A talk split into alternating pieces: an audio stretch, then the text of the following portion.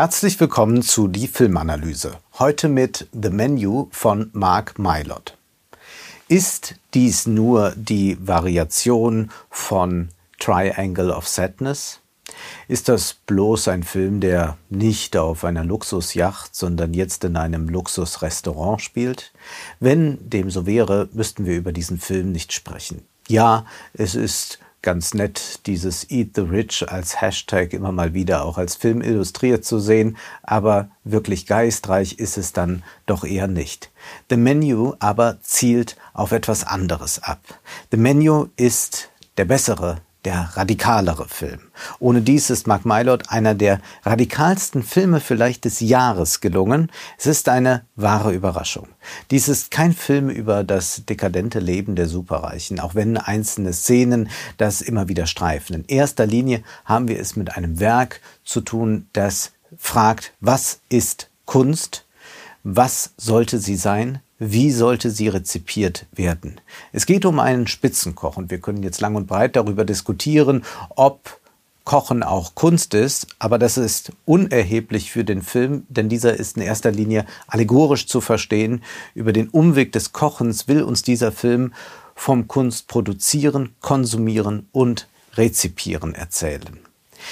Dabei müssen wir uns gewahr werden, dass als Zuschauer wir auch in einer sehr ähnlichen Position sind wie die Gäste in dem Restaurant. Wir lassen uns bedienen. Zwar wird uns kein Essen gereicht, aber uns werden Bilder gereicht. Wir konsumieren diese, vielleicht reflektieren wir über diese, vielleicht sind wir aber auch in der Haltung, dass wir einfach nur ein bisschen amüsiert bedient werden wollen und mehr dann auch nicht. Der Film ist bei all dem nicht unmoralisch, er hat gar keine Moral, denn Kunst muss auch nicht moralisch sein. Als stünde das Kunstwerk in unserer Schuld, so verhalten wir unser Zuschauer oft. Wir erwarten dies und das und es soll uns doch bitte anbringen, was wir uns vorgestellt haben. Aber ist das überhaupt die richtige Haltung? Rhetorische Frage. Natürlich nein. Und genau diese Haltung kritisiert der Film The Menu, stellt sie in Frage. Aber der Film geht noch einige Schritte weiter.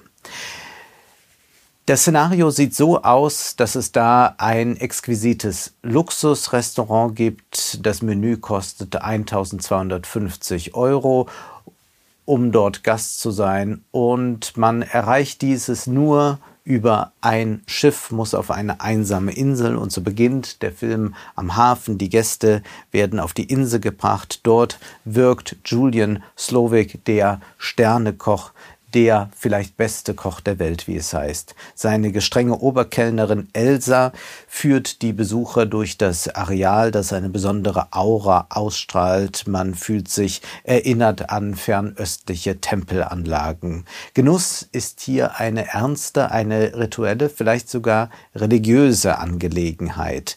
Der Aufruf genießen Sie, der vom Koch immer wieder formuliert wird, ist sehr autoritär und man kann es zum einen als die Autorität des Künstlers sehen, äh, die ganz klar zum Publikum spricht. Es ist aber auch der autoritäre Impetus in unserer Gesellschaft, dass wir quasi verpflichtet sind zu genießen.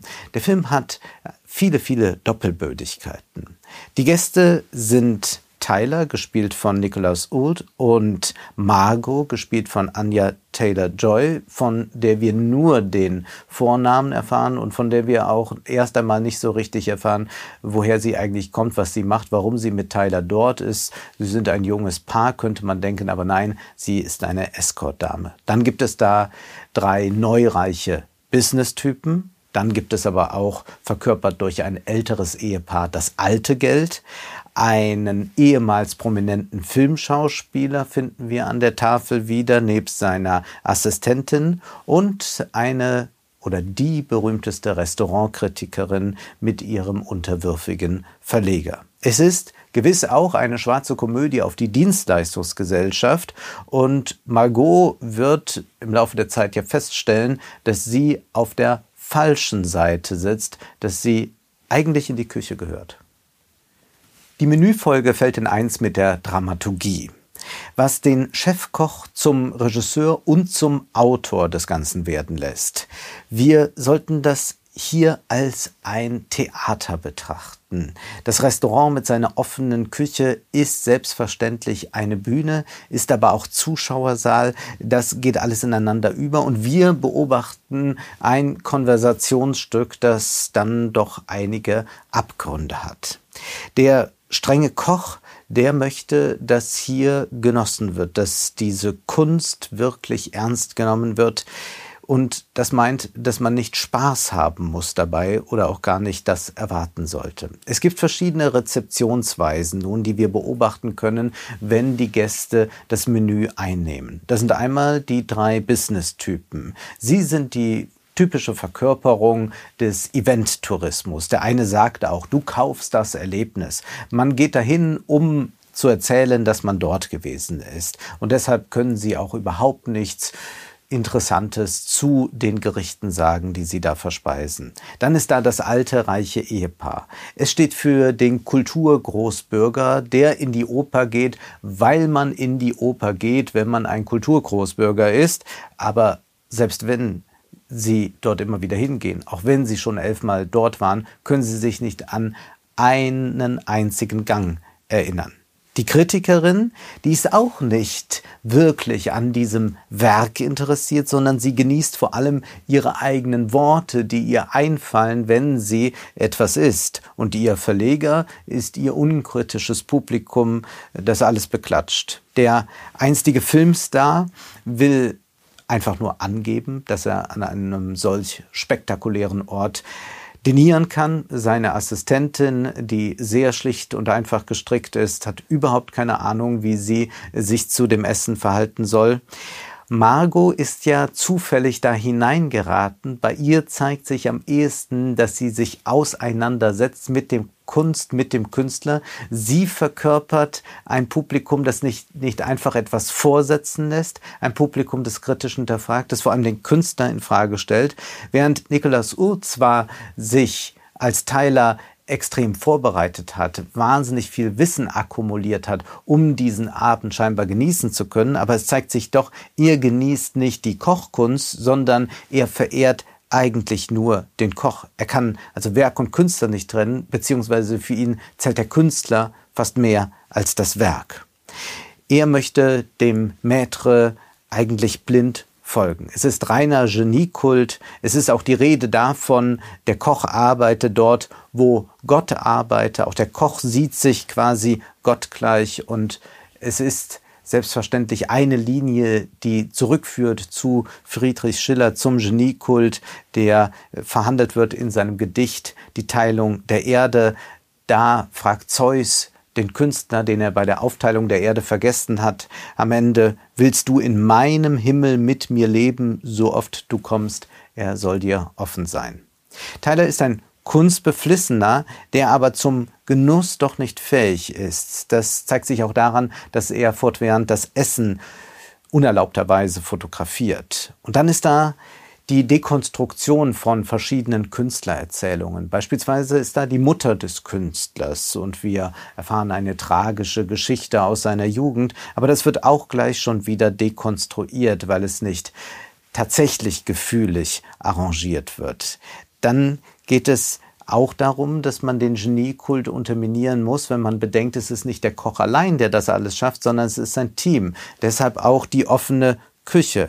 Immerhin werden auch zwei Gänge nicht von ihm, sondern von zwei Angestellten kreiert und ausgeführt. Und indem wir die offene Küche sehen, sehen wir die Werkstatt. Es ist der Unterschied zum Opernbesuch, der Unterschied zu dem, was Richard Wagner wollte, der das Orchester zum Verschwinden brachte. Hier sieht man, wie Kunst produziert wird. Man sieht die Arbeit, man sieht die Arbeiter am Werk. The Menu spottet kaum kleinbürgerlich über die Kapricen der Haute Cuisine. Das ist ja doch ein äh, gern gesehenes äh, im Kino, dass man sich ein bisschen lustig macht über moderne Kunst und moderne Küche, aber man macht es sich damit selbstverständlich auch sehr einfach. Wir sollten uns die einzelnen Gänge ansehen, um zu verstehen, hier wird uns auch eine kleine Theatergeschichte aufgetan. So gibt es einen Gang, bei dem Brot serviert werden soll und dazu Soßen und Öle, alles sehr exquisit. Aber vor allem ist dieses Restaurant für das besondere Brot bekannt. Nun aber bekommen die Gäste nur die Soßen und Dips ausgehändigt, aber sie bekommen kein Brot. Es wird kein Brot serviert. Stattdessen bekommen sie lediglich einen Zettel, auf dem erklärt wird, wie das Brot, das sie nicht essen können, zubereitet ist. Und selbstverständlich fällt dann auch noch der Begriff Konzept, wie überhaupt die ganze Zeit Kunstbegriffe in diesem Film platziert sind. Man denkt an die Konzeptkunst. Man denkt zum Beispiel an Lawrence Wiener, der zu seiner Konzeptkunst sagte, das Werk braucht nicht ausgeführt zu werden. Das heißt, es reicht die Beschreibung des Brots, es muss gar nicht auf dem Teller liegen. Verschiedene Kunstformen bekommen wir serviert. Bald merken die Gäste, dass sie gefangen sind in diesem Restaurant und dass sie, wie aber auch das Team inklusive Koch, es wohl nicht mehr lebend verlassen werden. Wer an den französischen Theatermacher Antonin Artaud dabei denkt und an dessen Theater der Grausamkeit, der liegt durchaus richtig. Antonin Artaud wollte ein völlig neues Theater, beziehungsweise ein Theater, das wieder zurückkommt zu dem, wo es eigentlich herrührt, aus dem Ritual, aus der bloßen Leidenschaft. Und dazu müsse das Theater auch grausam werden. Er schreibt im zweiten Manifest zum Theater der Grausamkeit. Das Theater der Grausamkeit ist geschaffen worden, um dem Theater den Begriff eines leidenschaftlichen, konvulsivischen Lebens zurückzugeben und im Sinne dieser heftigen Unerbittlichkeit und äußersten Verdichtung der Bühnenelemente muss die Grausamkeit verstanden werden, auf die es sich gründen will. Diese Grausamkeit, die, wenn es sein muss, auch blutig sein wird, ohne es jedoch systematisch zu sein, verschmilzt daher mit dem Begriff einer Art von kaltem moralischen Reinheit, die keine Angst davor hat, dem Leben den Preis zu zahlen, der ihm gezahlt werden muss. Gehen wir erstmal weiter im Menü. Nach der Konzeptkunst kommt die Performancekunst und die Performancekunst der 60er, 70er Jahre, die kannte auch die Verletzung und die Selbstverletzung des Künstlers. Man denke an Günther Bruce, an Jürgen Klauke oder Bali Export.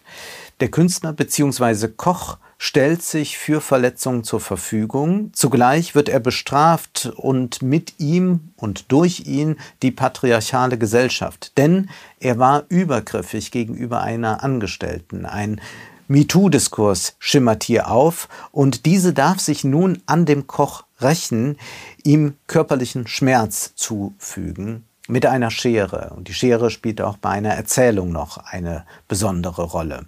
Das heißt, der Künstler negiert sich selbst. Der Künstler befragt sich hier auch kritisch über sein Verhalten, das, was er sich als Künstler herausnimmt, was wir auch einem Künstler zugestehen, was er sich herausnehmen darf. Auch das wird in Frage gestellt. Die Gäste leisten bei all diesem überhaupt keinen oder kaum einen Widerstand. Auch wenn da die Finger eines Gastes abgeschnitten werden, dann nehmen sie das eigentlich so hin. Sie rebellieren ganz kurz, aber dann ist wieder gut. Was hier auch kritisiert wird, ist selbstverständlich das, was seit 100 Jahren Theatermacher bewegt. Warum ist das Publikum eigentlich so passiv? Wie könnte man das Publikum wirklich aktivieren? Bertolt Brecht hat sich damit ausführlich beschäftigt. Die Performancekunst tut es. Man äh, will keinen Vorhang mehr. Man reißt die Bühne ein, überspielt die vierte Wand. Wie schafft man es, das Publikum wirklich zu aktivieren? Und auch hier stellt sich heraus, das Publikum ist kaum zu aktivieren. Die Gäste wollen keinen Widerstand leisten, können es nicht. Es bleibt ein Rätsel. Die Kunst hat auch eine unmenschliche Seite bei all dem, denn es geht hier brutal zu. Zugleich sagt auch der Koch, die Natur, die wird am Ende siegen, die wird siegen dadurch, dass sie auf Dauer angelegt ist, während die Kunst dann doch und die Künstler verschwinden.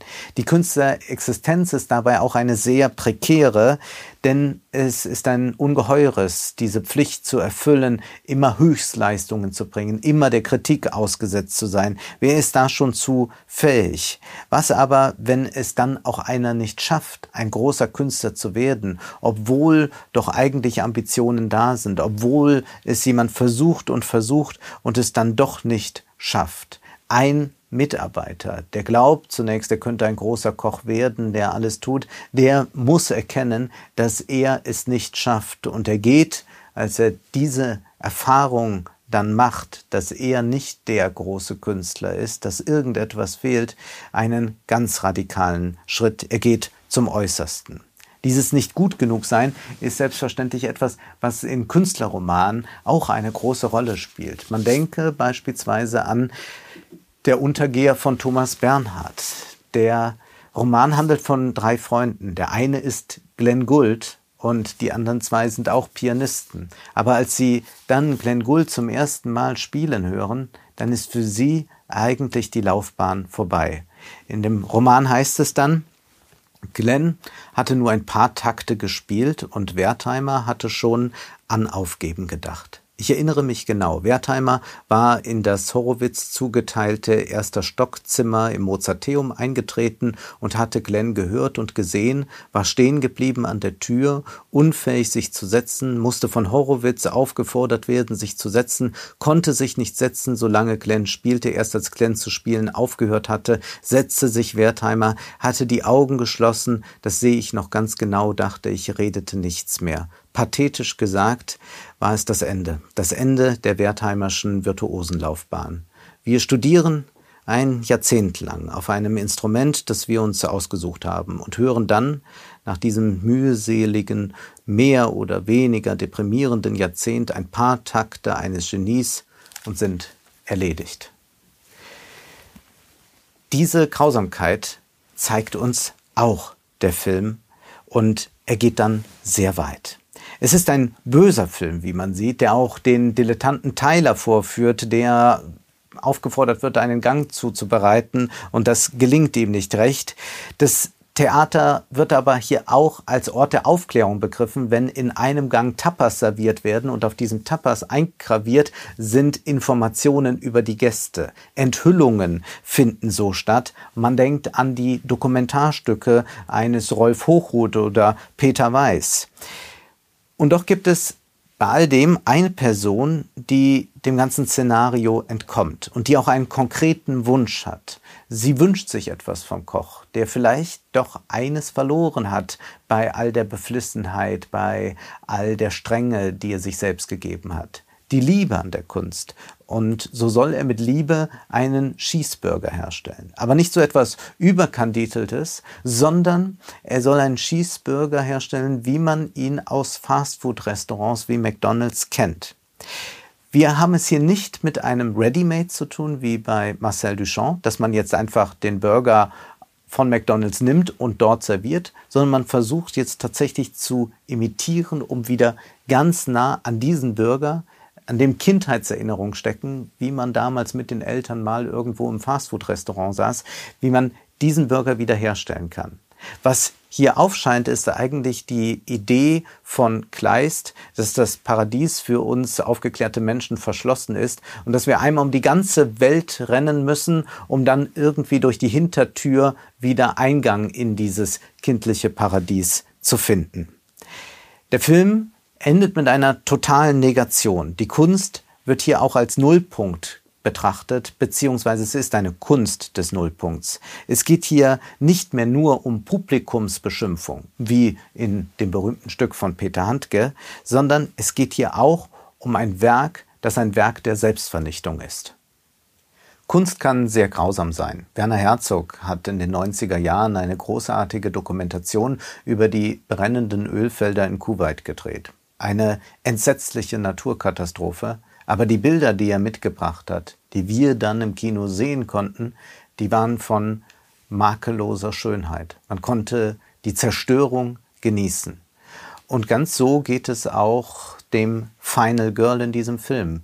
Wenn man nur weit genug weg ist, dann kann man auch ein loderndes Feuer genießen. Es ist diese Grausamkeit, die darin steckt, dass wenn man auf Distanz steht, alles zu einem Schauspiel werden lassen kann. Das können wir immer wieder auch nachlesen bei Ernst Jünger. Auch da lodern die Flammen bei auf den Marmorklippen. Es verbrennen die Menschen, aber wenn man weit genug weggeht, dann sieht es aus, als würde unten getanzt werden. Unser Final Girl erlebt exakt dies. Sie gibt sich dem Genuss mit allen Sinnen hin. Während sie in den nach Kindheit duftenden Cheeseburger beißt, genießt sie den Anblick und das Knistern des Feuers. Und Kunst ist, so sehen wir auch, nicht elitär, denn es ist ausgerechnet die Escort-Dame, die sich vielleicht am ehesten noch der Kunst öffnen kann. Wir müssen aber auch über den Widerspruch der Kulturindustrie nachdenken. Geld haben meist jene Leute, die nichts von Kunst verstehen, sich aber mit dieser schmücken wollen. Bildende Künstler, so sie denn erfolgreich sind, schaffen Werke für jene, die die Kunst eigentlich nicht verdient haben, aber sie sich leisten können. Und selbstverständlich kritisiert auch dies der Film. Der Film ist in seiner Machart jedoch keineswegs so radikal. Er ist selbstverständlich auch ein Produkt der Kulturindustrie. Oder man könnte auch darüber nachdenken, ob wir es hier mit dem, was Adorno Entkunstung der Kunst nennt, zu tun hat. Wir sehen zwar thematisch das verhandelt, aber die ästhetische Form ist eine sehr gewöhnliche. Haben wir es also mit dem radikalsten Film des Jahres zu tun? Es ist eine gängige Ästhetik. Es wird passabel gespielt und die Szenen sind nach dem Form follows Function Prinzip eingerichtet und dann in Szene gesetzt. Man könnte sagen, der Film hat so seine Momente, um die Restaurantkritikerin zu zitieren, wenn wir beispielsweise mal kurz aschfahle, abgestorbene Bäume am Ufer in der dunkelblauen Nacht sehen.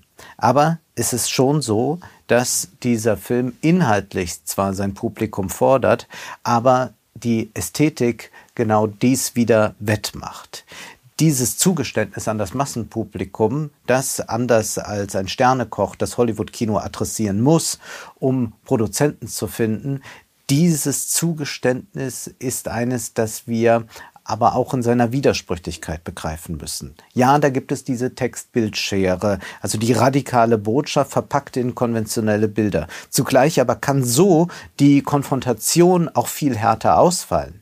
Denn hätten wir es jetzt hier mit einem Kunstfilm zu tun, der auch die entsprechende Ästhetik hätte, dann würden wir gleich in dem Modus Achtung, Kunst das rezipieren und die radikale Botschaft wäre zwar immer noch da, aber sie würde uns gar nicht in dieser Weise schockieren. Hollywood aber kann uns schockieren, kann uns überraschen, erschrecken und das tut The Menu. Die Rezeption ist dann auch aufschlussreich ja, Kritik an der Dienstleistungsgesellschaft, eine Persiflage auf die Reichen, vielleicht noch der ein oder andere Bezug, dass es hier wie eine Bühne sei, aber eine kunsttheoretische Interpretation, die ist weitgehend ausgeblieben. Die Kunst ist heute so sehr ins Reich der Zwecke gezerrt worden, kommerziell wie auch tagespolitisch betrachtet, dass man die Radikalität der Kunst und in dieser Radikalität liegt eben auch das Inhumane, nicht erkennen will. Das können wir von der Documenta bis zur Oscarverleihung verfolgen. Es ist das Verdienst des Films, die Kunst selbst wieder in den Mittelpunkt der Betrachtung zu rücken, damit wir nicht nur schauen, sondern sehen. Das war die Filmanalyse mit Wolfgang M. Schmidt.